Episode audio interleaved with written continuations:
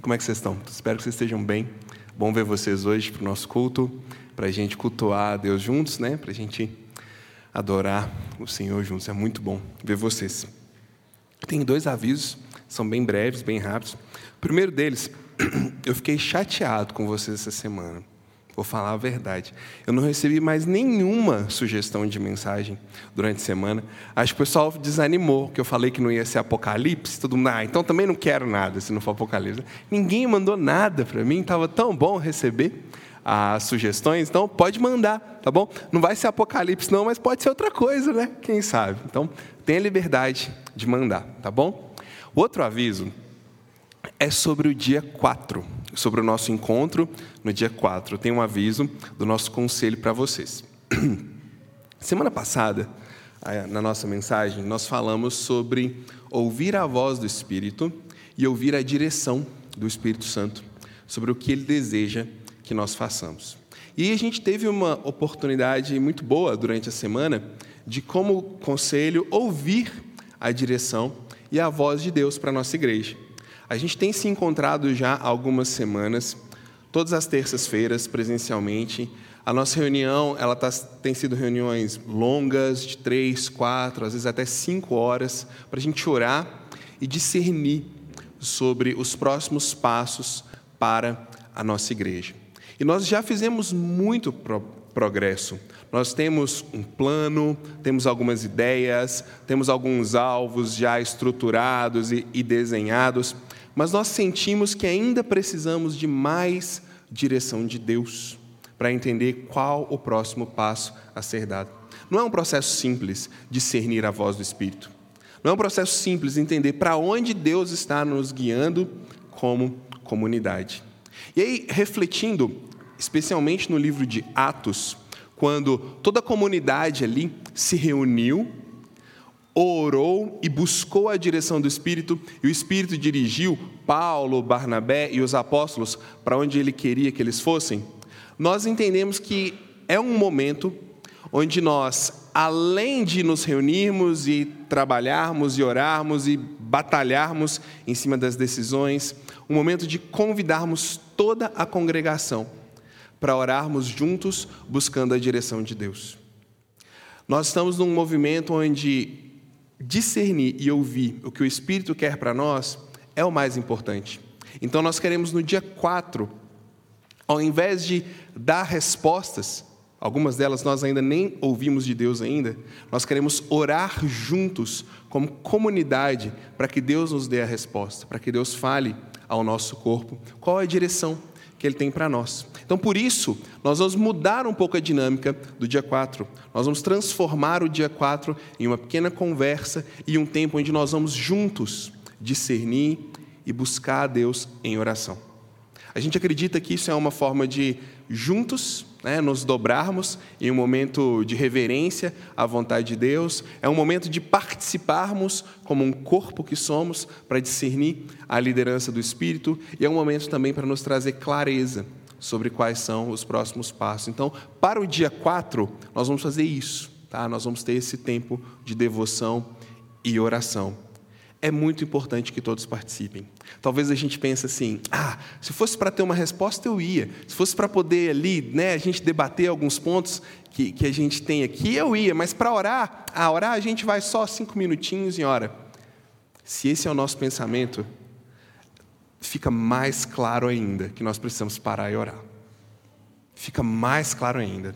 Se chegar aqui para orar e para buscar a direção de Deus como um corpo, não é algo que, que nos traz um mínimo interesse, esse é um sinal que precisamos mais ainda orar e buscar o discernimento e a direção de Deus. Então, no dia 4, os horários continuam os mesmos, mas nós vamos ter uma pequena conversa, um tempo de reflexão e adoração e um tempo específico de oração para tópicos específicos da nossa igreja. Então, vocês estão convidados a participar. Tá joia? Vamos orar e entrar no texto aqui dessa manhã. Deus, nós nos rendemos ao Senhor, que é dono e Senhor da igreja, que é todo-poderoso, que nos ensina, que nos direciona em todo o tempo.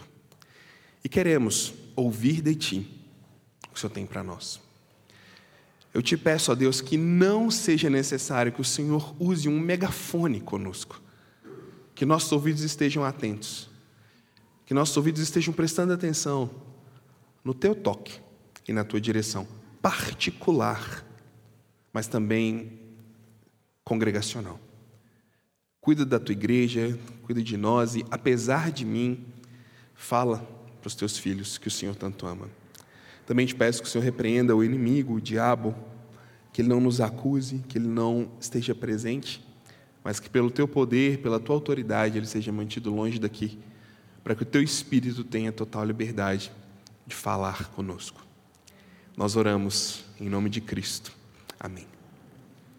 1 Coríntios capítulo 12, nós vamos começar no versículo 12 em diante, e hoje vamos até o 28, tá? Vamos parar no versículo 28 hoje. Então, enquanto você abre aí sua Bíblia, 1 Coríntios 12, do 12 a 28. Olha só, ultimamente lá em casa, eu estou enfrentando uma multidão de perguntas dos meus filhos sobre quem é melhor. E assim, no começo é engraçado, mas depois vai ficando difícil, porque eles me perguntam o tempo todo: pai, quem é melhor, o Cristiano Ronaldo ou o Messi? Pai, quem era um filho melhor, o Ronaldinho Gaúcho ou o Ronaldinho Fenômeno?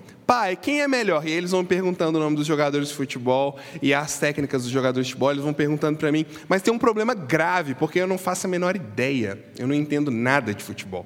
Então vai ficando. E aí eles vão perguntando cada vez mais coisas, a ponto de chegarem a pergunta assim: pai, quem é mais forte? Você ou tio Jeff? Eu falo, de onde eles tiraram essa pergunta, né?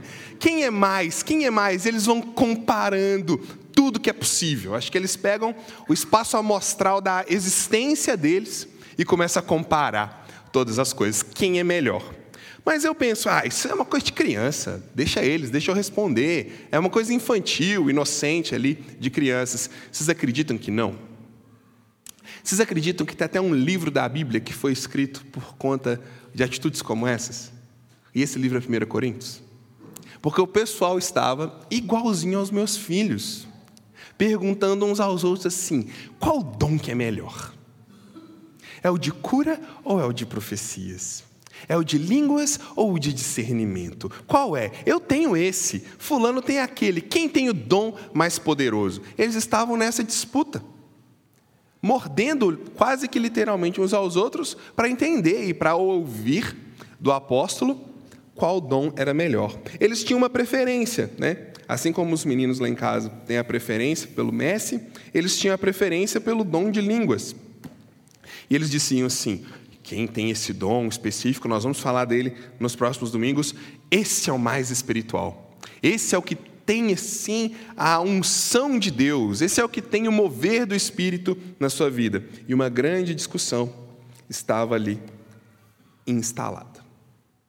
A briga na igreja para saber quem era mais especial. Mas para por um instante e, e reflete numa coisa.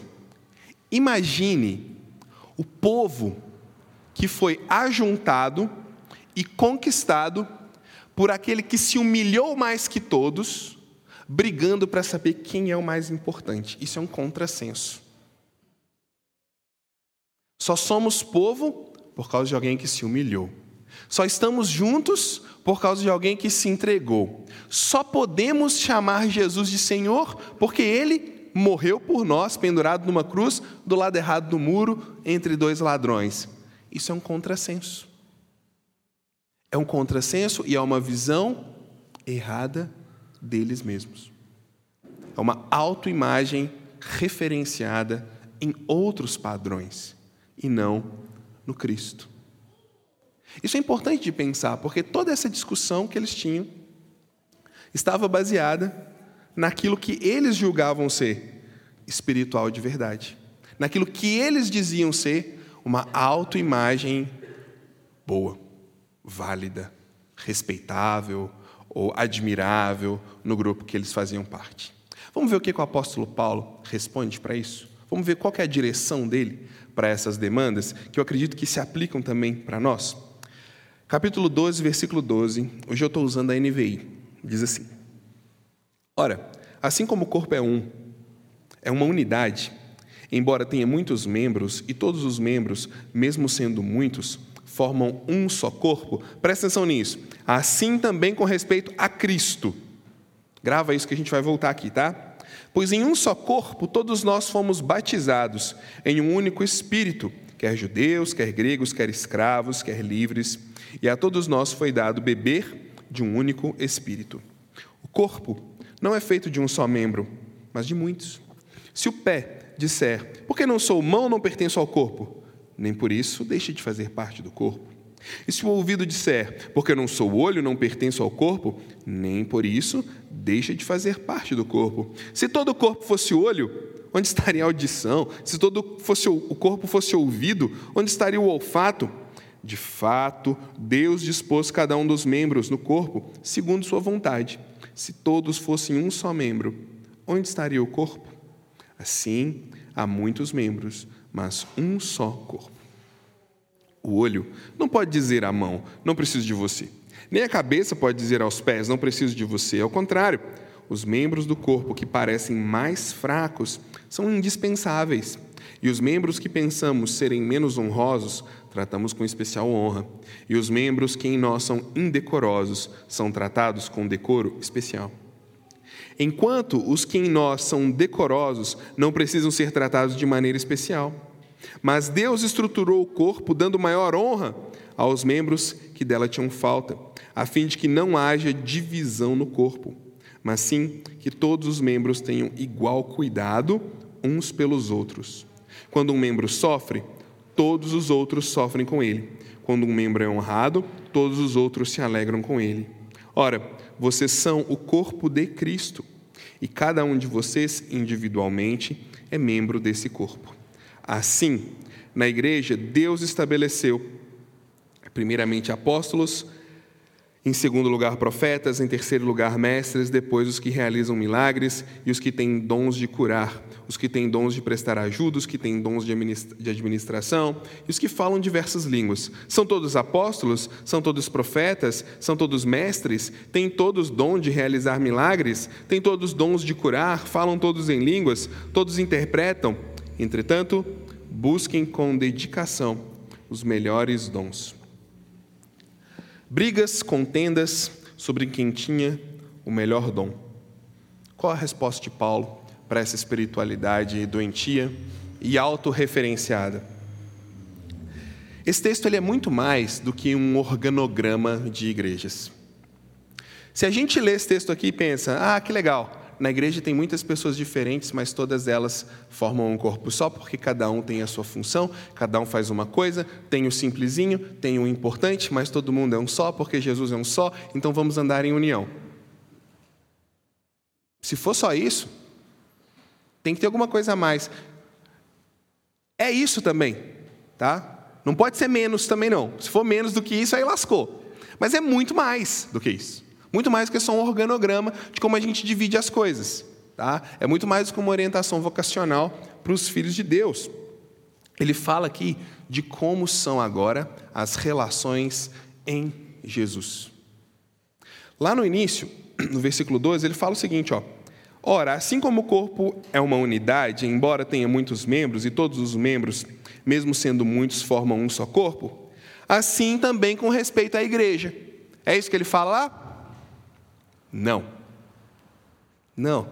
Assim também com respeito a Cristo. O que ele está querendo fazer? No meio de toda essa bagunça das pessoas brigando, querendo saber quem era mais importante, querendo saber quem era melhor, ele vai falar sobre como são as relações em Jesus. Assim também com respeito a Cristo, com respeito àqueles que fazem parte do corpo de Cristo. Por quê? Porque tem uma diferença para quem está no corpo de Cristo.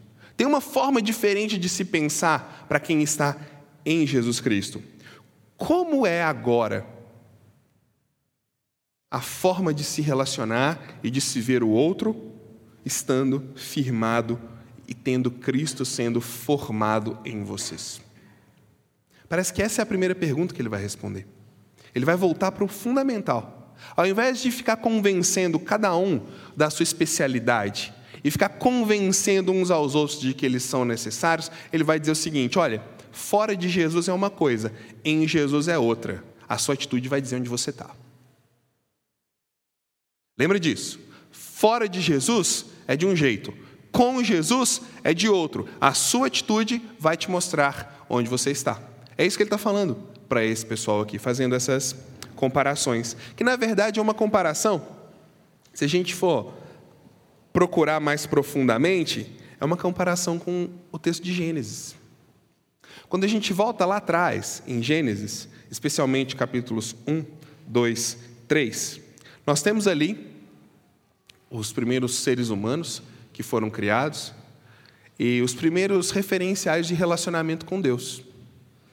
Ali, Deus vinha todo dia de tarde, conversava com aquelas pessoas, andava com eles, e eles tinham uma atitude em relação a Deus. E a atitude deles, como diz Romanos, capítulo 5, versículo 12, acabou trazendo para a raça humana cobiça, discórdia, divisão e pecado. Romanos capítulo 5, versículo 12 diz: Por causa de um homem o pecado entrou no mundo, e por causa do pecado a morte entrou no mundo, e essa morte se estendeu a todos os outros homens. Aquele modelo humano não era mais uma referência de pessoas cheias de Deus, de pessoas alimentadas por Deus, porque ali havia discórdia, ali havia separação. O modelo agora é um corpo diferente, é o corpo de Jesus. É aquilo que Deus está formando a partir da obra de Jesus Cristo. Romanos capítulo 6, versículo 12, abre sua Bíblia aí lá. Romanos capítulo 6, versículo 12.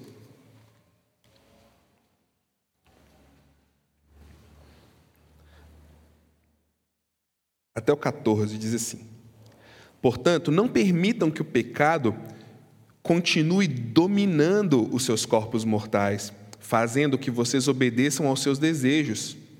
Não ofereçam os membros do corpo de vocês ao pecado como instrumentos de justiça. Antes, ofereçam-se a Deus como quem voltou da morte para a vida, como quem saiu de uma situação de morte para uma situação de vida e ofereçam os membros do corpo de vocês a Ele como instrumentos de justiça, pois o pecado não os dominará, porque vocês não estão debaixo da lei, mas debaixo da graça.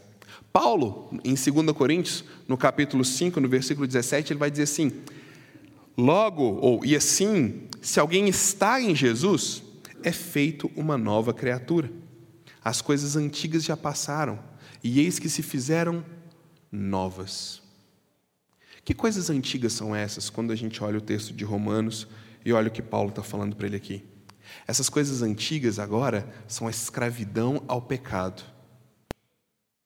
É a escravidão de si mesmo. É a escravidão da cobiça.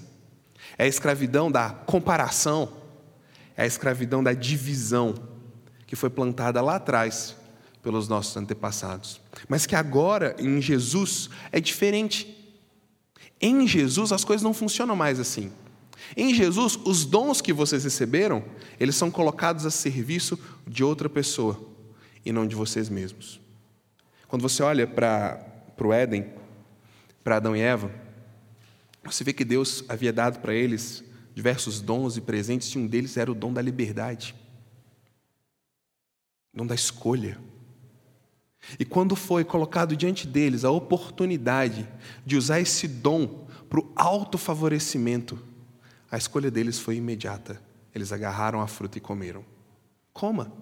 Use esse dom que você tem para você mesmo, para você ser como Deus, para você crescer rapidamente, para você ganhar sabedoria muito mais rápido do que em um relacionamento com Deus. Aproveite, desobedeça e você terá tudo que você precisa. Eles usaram o dom que eles haviam recebido em benefício próprio. Mas em Jesus, Paulo vai desafiar essas pessoas a usar os dons que receberam em benefício do outro e não mais em benefício próprio. Por isso, isso é uma comparação sobre quem está em Cristo e quem não está em Jesus. E por que, que isso é importante? Lá no capítulo 1, ele vai dizer para eles assim: Olha, eu estou muito feliz. É muito gostoso ver que Jesus tem atuado na vida de vocês. É muito legal ver que vocês têm muitos dons e Deus tem sido bondoso na sua caminhada. Parabéns. Mas no decorrer da carta ele vai dizer o seguinte: só que vocês estão começando a achar que é sobre vocês. Vocês estão começando a pensar assim: nossa, na verdade Deus não me deu dons, Ele só maximizou um potencial que já tinha em mim. Deus foi saindo de um doador, um abençoador, para um mero destravador de potências. Deus estava no meio do caminho para eles, libertando o potencial que eles já tinham. E Paulo vai dizer: opa, peraí, calma. Então agora vocês estão começando a achar que é sobre vocês, a ponto de brigarem? Acho que vocês vão precisar se posicionar ou criar uma referência a partir de Jesus e não a partir de vocês mesmos. Percebam isso. O convite deles, de Paulo aqui para eles é: use Jesus como referência e veja onde você está agindo desse jeito que você age, brigando para saber qual dom é melhor. Quando a gente olha esse texto por essa ótica, fica muito mais fácil entender o papel dos dons. E com toda honestidade eu falo para você, para mim se torna muito menos importante discernir até qual dom que eu tenho. Porque o pensamento principal dele aqui não é fique muito focado para descobrir qual dom que você tem para você poder ser uma bênção para o outro. A ideia não é essa. A ideia é esteja muito focado em ser uma bênção para o seu corpo. Como? Do jeito que o Espírito te direcionar. Porque a gente viu semana passada, a gente não pode nem dizer que Jesus é Senhor se o Espírito não nos autorizar e não nos motivar. Então, isso aqui é mais do que uma busca desesperada e sofrida para saber qual dom eu tenho. É mais um convite para dizer: é o Espírito que dá os dons. E o Espírito sopra onde Ele quer. Ouves a sua voz, você sente, é como vento, você sente Ele passando por você, mas você não sabe de onde que Ele veio, não sabe para onde que Ele vai. É Ele quem dá. Isso aqui é um convite para nos engajarmos em outra busca a busca de ser úteis e gerar crescimento no corpo. E isso mostra onde nós estamos em relação a Jesus. Resumindo, quanto mais egoísta, mais longe de Jesus. Quanto mais focado no coletivo, esse é um sinal que mais Jesus está trabalhando em nossa vida. É isso que Jesus, que Paulo está falando para eles aqui. Mas eu quero olhar e passar e responder para você o seguinte: já que com Cristo é diferente, como que é essa diferença? Se em Jesus as coisas são diferentes, né? Se tem uma mudança, muda em que direção? Muda como? Vou mostrar para vocês. Em primeiro lugar, em Jesus é diferente como? Porque agora, no corpo de Cristo, a composição é feita por aqueles que foram salvos por Jesus. A composição não é feita por aqueles que têm o dom A, B, por aqueles que têm a capacidade mais carismática disso, por aqueles que são mais ricos, por aqueles que são mais interessantes. Não, não, não. Em primeiro lugar, o que é diferente é que só faz parte quem foi alcançado por Jesus. Só está ali quem Jesus Cristo foi lá no vale da sombra da morte e plantou vida naquele coração que estava completamente frio e congelado. Por que isso é importante? Quem são essas pessoas? De onde vêm? Como se alimentam? Como se reproduzem? Né? Parece Globo Repórter. Por que isso é tão importante? Porque a gente precisa lembrar de onde a gente veio. O que, eles estavam fazendo? No meio do processo, eles começaram a pensar que era sobre eles. É, os meus dons. Eu tenho o dom de isso. Vem cá, vem cá. Eu tenho dom. Então eu estou falando com você que é porque é o meu dom. Toma aqui, ó. Gente, que pretensão. Que pretensão. no meio do processo, eles foram se tornando donos dos dons e não, e não instrumentos, dos, instrumentos do doador. Por que, que é bom a gente pensar nisso? Não é sobre nós. Tem dois perigos nessa história. Primeiro, a gente começa a pensar o seguinte: olha como eu estou crescendo, olha como eu sei a Bíblia, olha como eu já estou há muito tempo nessa igreja, olha como eu já tenho até uma posição, olha como eu já sei tudo. Estou muito bem. Ou, do outro lado, a gente pode dizer: caramba, não sei nada. Olha, estou todo cheio de coisa errada na minha vida, não faço nada para Deus, não vou na igreja, não leio a Bíblia, não oro, não faço nada, mas estou aqui só vivendo para mim. E agora, os dois pensamentos são igualmente assados no forno do Satanás, lá no quinto dos infernos, porque não é sobre nós. Por que, que o corpo de Cristo é composto somente por aqueles que foram salvos? Porque ele mostra o movimento de Deus na nossa direção. Se existe alguma misericórdia, alguma beleza, alguma graça ou algum movimento, é porque, quando nós ainda éramos fracos e pecadores, alguém se importou conosco. Então, quando a gente vai falar sobre dons e sobre cuidado uns dos outros, Paulo presume que estamos falando de cristãos. Rafael, eu nunca entendi esse negócio de, de ser cristão, acho que eu nunca converti. Qual é meu dom? Olha, primeiro a gente tem que concentrar em você com se converter a Jesus Cristo. E aí ele vai poder te usar no corpo de Cristo. Primeiro nós precisamos ser parte do corpo de Cristo. Mas quem que pode fazer parte do corpo de Cristo, Rafael? Como que funciona isso? Jesus disse lá no capítulo 6 de João o seguinte: Olha, todo aquele que o Pai me der, e esse vier até mim, eu vou recebê-lo e de modo nenhum lançarei fora. Então quem que pode fazer parte? É qualquer um que recebe de Deus um toque de vida e se sente convidado a se relacionar com Jesus. Começa aí. Começa nesse momento. É um momento quando nós nunca pensamos sobre Deus, nunca pensamos sobre coisas morais sobre Deus, sobre relacionamento com Deus, sobre vida cristã. Isso nunca passou pela nossa cabeça. A vida estava fluindo muito tranquila, ganhar dinheiro, fazer o bem, não roubar, não matar, seguir a vida, está tudo tranquilo, estou seguindo a vida, mas de repente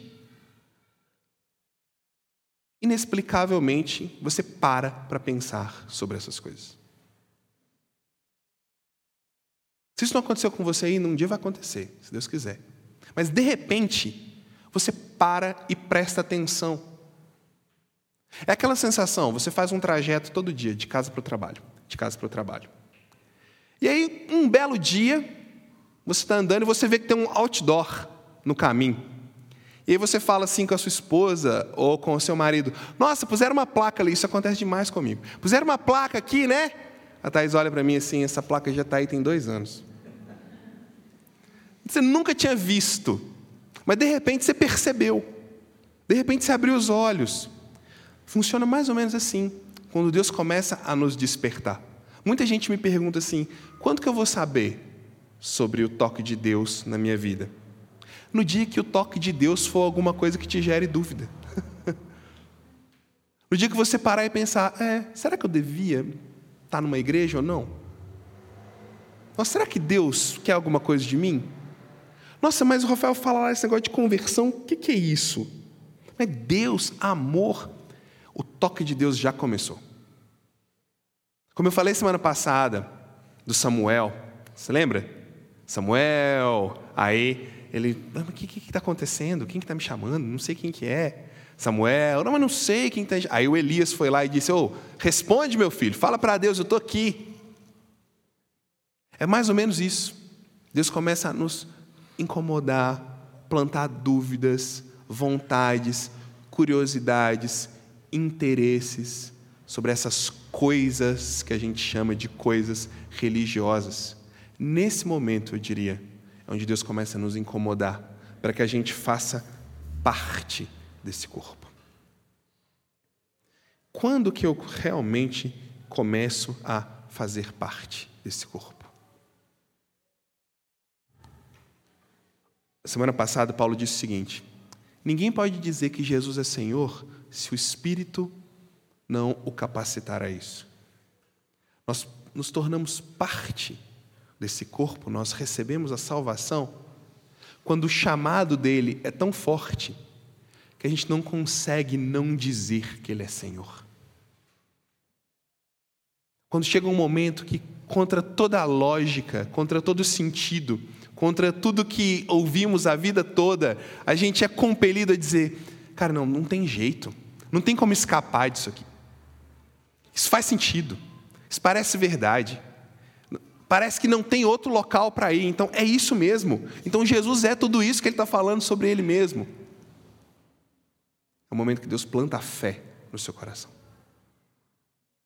O momento que você começa a germinar no seu coração as sementes da fé que o Espírito plantou ali. Por isso, qual é a diferença desse corpo onde existe essa troca e esses dons? Ele é composto por aqueles que foram salvos. Aqueles que ouviram, como diz lá o apóstolo João no Apocalipse, aqueles que foram acordados por Deus, né, que ouviram a sua voz, que receberam vida de Deus e abriram seu coração para Ele. E ele entrou e criou um relacionamento com essas pessoas. São, esses são os que experimentam os dons, o cuidado e essa comunhão tão profunda que gera crescimento. Rafael, tudo que você falou me deixou com mais dúvida ainda. Yes! É isso mesmo. Porque essas dúvidas vão fazer você querer saber mais. E quanto mais dúvidas a gente tem, mais perto a gente está. Mais o Espírito pode nos usar. E o melhor, mais a gente pode receber os dons dos outros e começar a participar disso o mais rápido possível. Tá com dúvida? Vem conversar com a gente. Vai conversar com alguém que está do seu lado. Cutuca alguém que está do seu lado aí. Ou, oh, como é que é esse negócio de converter, cara? É isso que Deus faz na igreja dele. Mas continuando, por que, que o corpo é diferente, né? Por que, que é diferente do outro lado? Porque esse corpo ele é plural. E ele é formado por diferentes pessoas. Versículo 12 e 13, lá de 1 Coríntios. Pois em um só corpo todos nós fomos batizados em um único Espírito quer judeus, quer gregos, quer livres. E a todos nos foi dado beber de um único Espírito. Esse símbolo do batismo, essa, essa linguagem de batismo, batismo, a simbologia dele é o seguinte: quando a pessoa é imersa na água, quando ela é afundada na água, é um símbolo de morte. Ela morreu para alguma coisa no caso aqui, para o pecado, para a antiga vida de egoísmo e tudo mais. E quando ela é trazida à tona, é um símbolo da ressurreição, assim como Cristo morreu e ao terceiro dia foi ressuscitado. O batismo simboliza isso. Quando nós nos submetemos ao batismo, nós estamos dizendo de uma maneira é, é, estética e litúrgica que aconteceu algo com a gente. Deus me incomodou, Deus plantou dúvidas no meu coração, eu procurei saber, fiquei incomodado, entendi que Jesus é o Senhor, não consegui não dizer que Jesus Cristo é o Senhor e alguma coisa mudou na minha vida.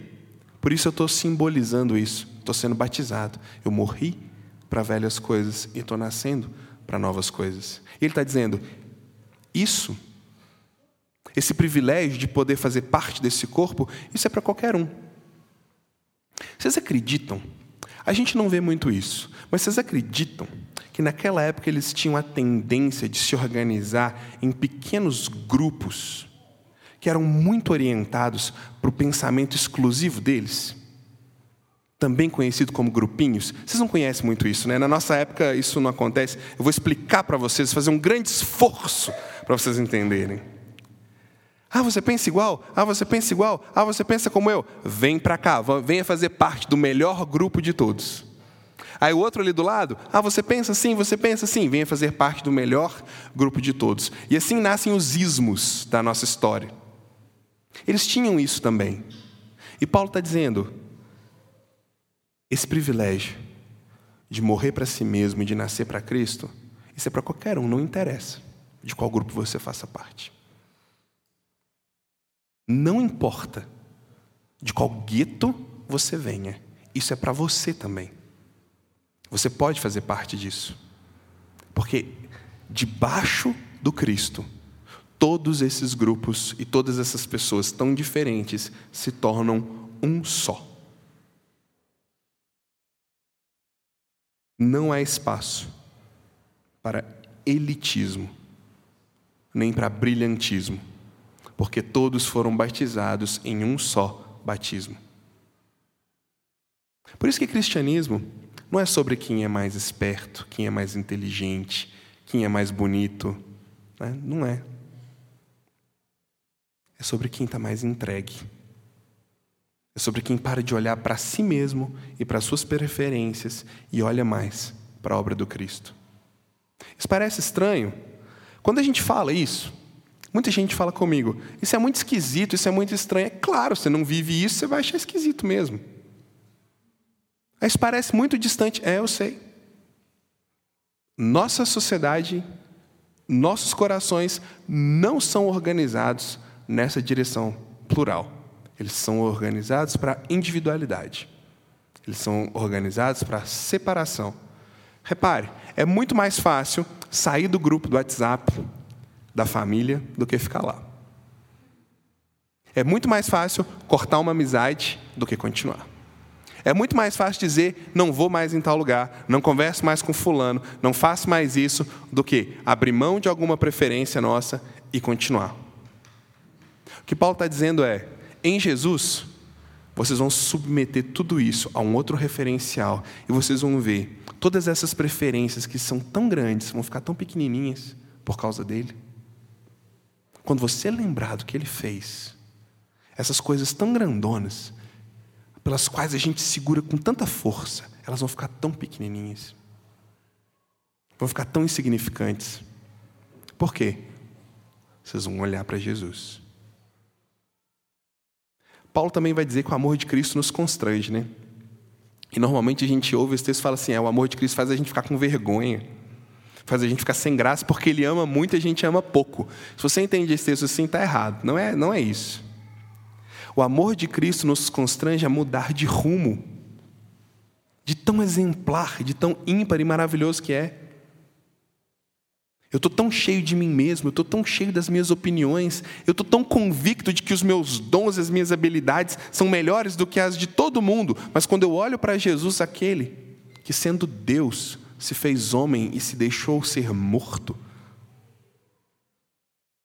voluntariamente eu falo: peraí, acho que estou me achando. E aquilo começa a mexer comigo.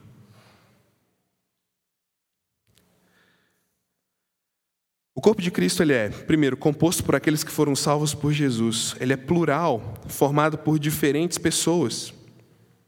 Não tem espaço para brilhantismo. Ele é um corpo. Sabe essa ideia de corpo, de metáfora? Essa metáfora do corpo? Paulo não inventou ela, não, ela era muito comum. Uma nota que eu coloquei aqui para falar com vocês. Ela era muito comum quando eles queriam convencer as pessoas a uma civilidade mais controlada. E eles diziam: Nós somos nessa sociedade um corpo, cada um tem o seu papel, cada um tem a sua função. Tem uns que são mais honrosos, outros que são mais desonrosos. Uma tentativa assim de diminuir a estratificação social, né? e dizia: Ó, oh, você nasceu pé, seja pé. Você nasceu cabeça, seja cabeça. Era uma, uma estratégia de, de controlar as pessoas. E Paulo vai dizer o seguinte: não tem esse negócio de honroso e desonroso no corpo de Cristo, porque a gente é um só. Não tem esse negócio de você é bom, especial, você é mais digno. Não tem esse negócio. Aqui é todo mundo debaixo da direção do Espírito. É isso que torna vocês uma comunidade. É como se ele dissesse: não caia nessa ideia de que tem uns que têm bons dons, outros que têm dons ruins, e tem a parte honrosa e desonrosa. Porque assim, se a gente entra nesse assunto, qual que é a parte desonrosa? Qual que é o membro desonroso? Quem que é o dedinho do pé da igreja? Quem que é o apêndice da igreja? Que quando dá um apendicite você vai lá e corta fora. Poderia usar N exemplos. Não faz sentido a gente entrar nessa ideia. Então não é isso que ele está falando. Ele está rebatendo essa ideia para que a gente olhe e veja: nós somos um organismo em funcionamento. Concentre-se nisso. Por quê? Próximo passo. É composto por aqueles que foram salvos, é plural e é reconhecido pela união. Versículo 25 e 26 diz assim: a fim de que não haja divisão no corpo, mas sim que todos os membros tenham igual cuidado uns pelos outros. Quando um membro sofre, os outros sofrem com ele. Quando um membro é honrado, todos os outros se alegram por ele. Duas coisas que diferenciam as pessoas em meio a variados dons, variados talentos e variadas diferenças. É a mutualidade e a percepção uns dos outros. O que ele está dizendo é: está cada um olhando para o seu dom, não é? O seu dom é melhor. Você tem o discernimento. Então, que os leigos se curvem à sua sabedoria. Você tem línguas, então que as pessoas te ouçam. Não, você é profeta, ó, oh, profeta. Ele está dizendo: parem com isso. E ao invés de se concentrar em você, concentrem-se em como você pode servir o outro para que isso vá sendo escalonado, a ponto deste organismo sentir-se mutuamente conectado. Sentir-se mutuamente em movimento. Você começar a pensar com uma coisa só. Para aqueles que dirigem, provavelmente vão entender, só quem é muito barrabeiro não vai brincadeira.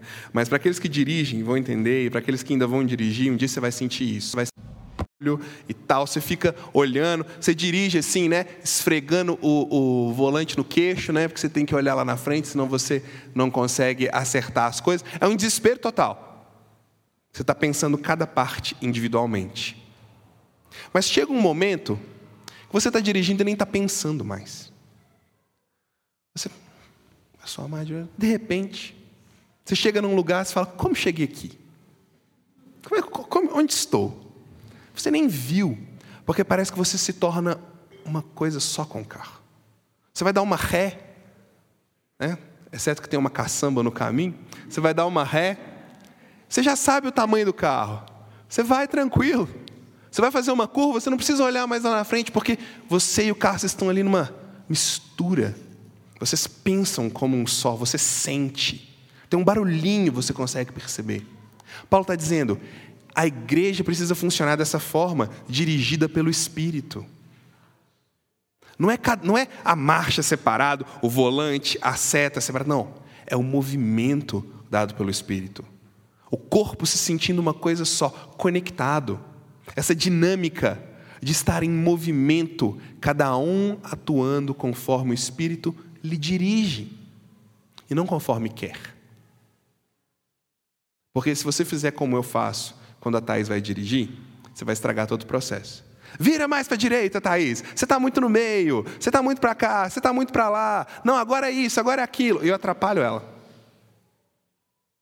Porque a gente não está muito conectado nessa hora. E é isso que às vezes acontece quando a gente está focado só nos nossos dons. Ó, oh, você tem que fazer isso, viu? Ó, oh, você tem que ser mais assim. Ah, não, a igreja podia ser mais assim. Ah, não, a vida podia ser diferente. Espera aí. O que Paulo está dizendo é: vamos experimentar um pouco mais de mutualidade, a ponto da gente estar tão conectado que a gente não se sente mão, pé, braço, perna, a gente se sente corpo. A gente se sente um só. E o resultado disso é a percepção. Ele vai dizer: se um sofre, todos sofrem. Se um está feliz, todos os outros estão felizes. Ele está dizendo: é um pessoal que está olhando para o lado. Qual dos dois você acha que é mais difícil? Chorar com quem está chorando ou se alegrar com quem está alegre?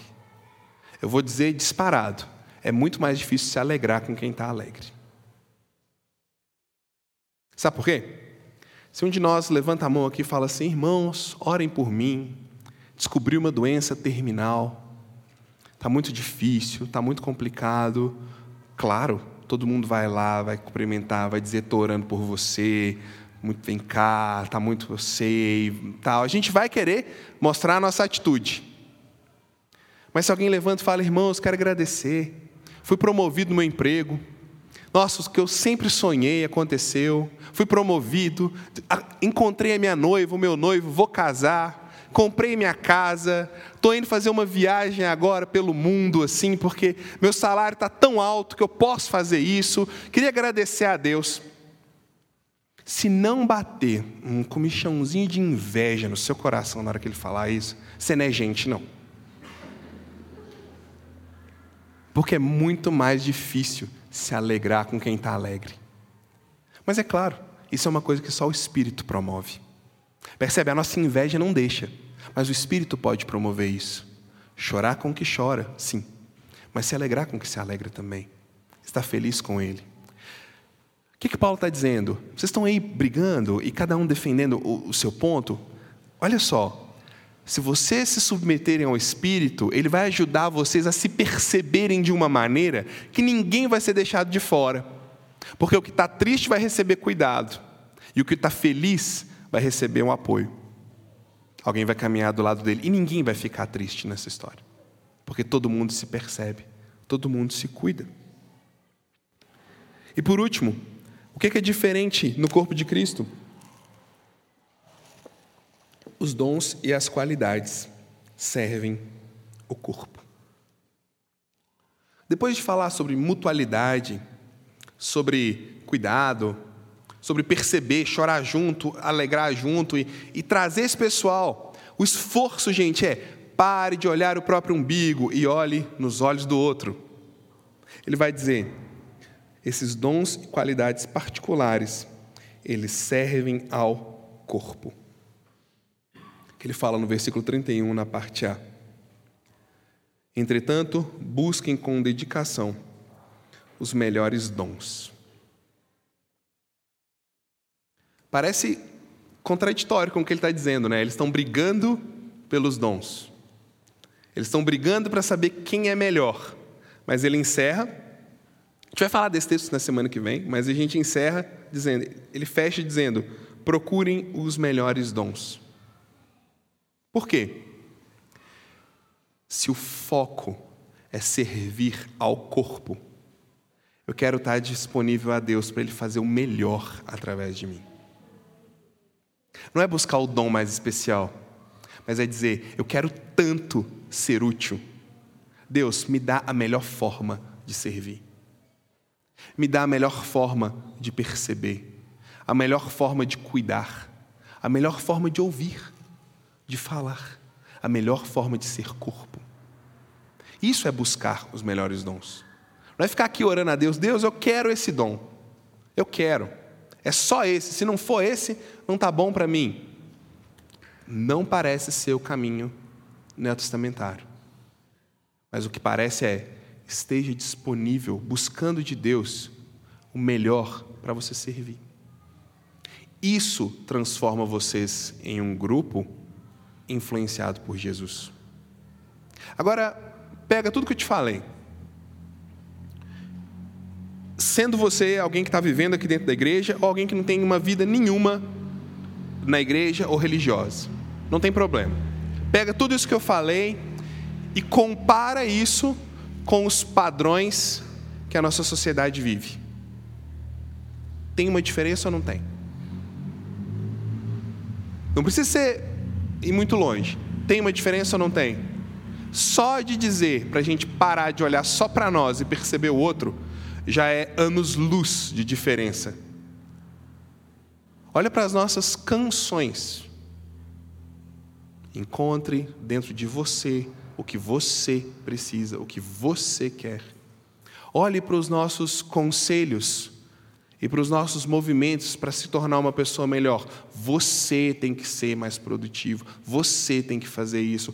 Conquiste. Não é tudo sobre nós? Só aí já é gigante a diferença. Agora olhe para o Evangelho. Você busque o melhor para servir.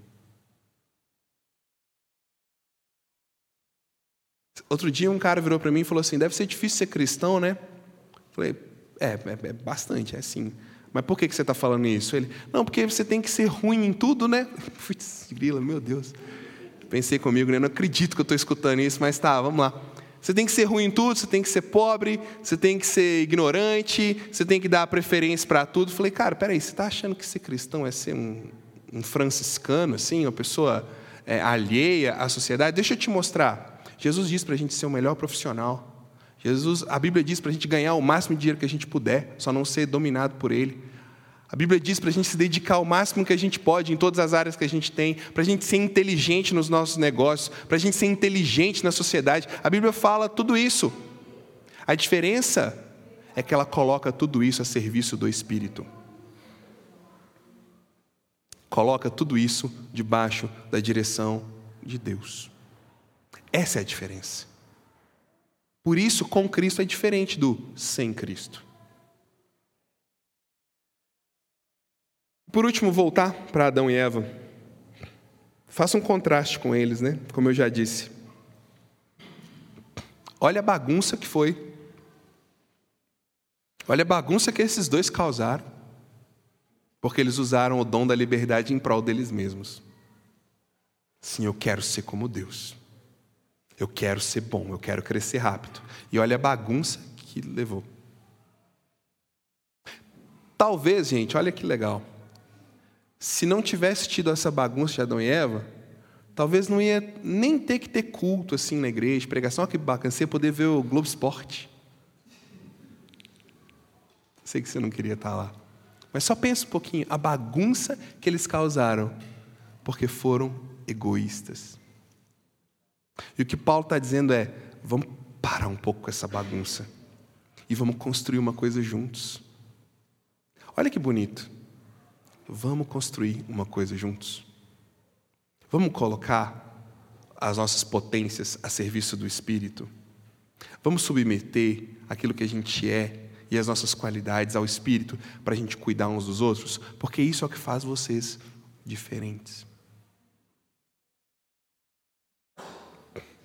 Efésios capítulo 4, versículo 15 a 16, um pouquinho para frente aí. E aí, eu vou encerrar.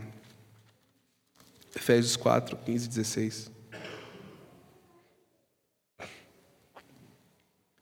Antes, seguindo a verdade em amor, cresçamos. Estou falando com, com as pessoas. Cresçamos em tudo naquele que é a cabeça, Cristo. Dele, todo o corpo todo o corpo, ajustado e unido, pelo auxílio de todas as juntas. Eu sempre pensei no que significava isso. E eu normalmente eu pensava isso aqui naquela ideia de cada um é uma parte do corpo. Um é mão, outro é o pé, outro é braço, outro é joelho, né? E tal. Eu pensava, como é que é esse negócio de toda junta, de todo auxílio? Quem são as juntas então? Quem são os tendões? Quem são os nervos? Dessa história. Mas eu comecei a olhar de um jeito, de outro jeito, que é, ó, unido pelo auxílio de todas as juntas e ajustado, ou seja, que coloca tudo o que tem disponível em prol da unidade. Pelo auxílio de tudo, que coloca tudo o que tem na mão como um elemento para unir e não como um elemento para desunir. Um corpo que faz isso, que coloca tudo a serviço da união, olha que legal, cresce e edifica a si mesmo em amor, na medida em que cada parte realiza a sua função, direcionado pelo Espírito. A gente tem dois convites aqui nesse texto. que são muito, muito atuais. O primeiro deles é o quanto Deus já está te incomodando e provocando em você pensamentos sobre Ele, sobre a vida com Ele e sobre a espiritualidade. O convite é: venha se aprofundar mais. Venha conhecer mais.